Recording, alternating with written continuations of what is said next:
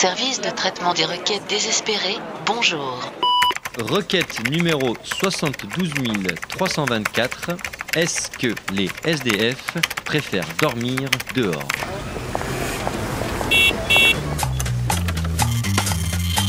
Cher internaute, je te remercie d'avoir eu le courage de poser cette question difficile.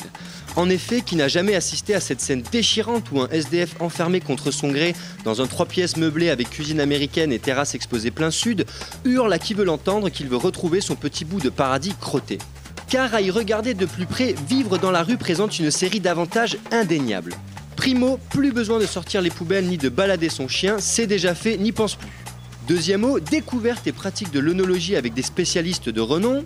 Bulletin météo instantané et en temps réel. S'il gèle ou il pleut, tu es le premier sur l'info. Et enfin, c'est la vie de bohème. Apéro en plein air, dîner sur le pouce improvisé sur le bord des berges sont ton lot quotidien.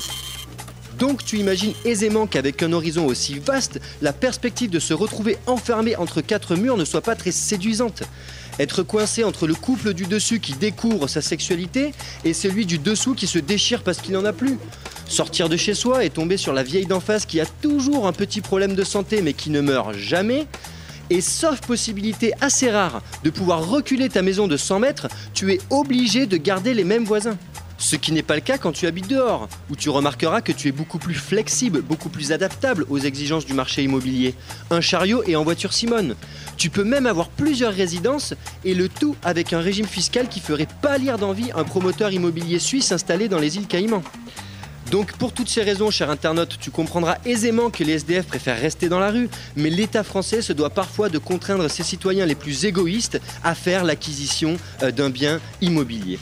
La semaine prochaine, si tu le souhaites, je t'expliquerai pourquoi les sans-papiers adorent squatter les centres de rétention administrative. Merci de votre attention. Vous pouvez retrouver tous nos podcasts sur le site de notre résidence principale, radiocampusparis.org